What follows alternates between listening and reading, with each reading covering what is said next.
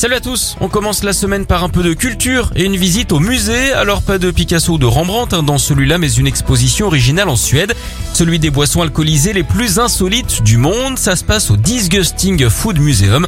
Alors les amateurs vont apprécier hein, puisqu'on pourra voir mais aussi goûter des breuvages très atypiques, comme par exemple de la bière dans un écureuil mort.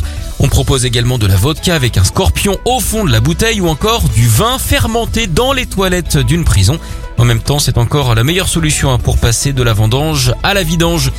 On file en Israël, à présent avec cette pluie miraculeuse à Tel Aviv. Là-bas, les habitants ont été arrosés par des sachets de cannabis. Des centaines de paquets en sont tombés du ciel hein, sur la place centrale de la ville. Ils étaient largués depuis un petit avion conduit par des militants. Alors comme la consommation est interdite là-bas, comme en France, on le rappelle, ils ont été interpellés, mais leur mouvement promet de nouvelles averses toutes vertes chaque semaine dans des endroits différents du pays. Ils prévoient de larguer un kilo d'herbe en l'espace d'un mois. Alors ça risque de faire ruminer les autorités qui, on l'espère, hein, ne se montreront pas trop vaches.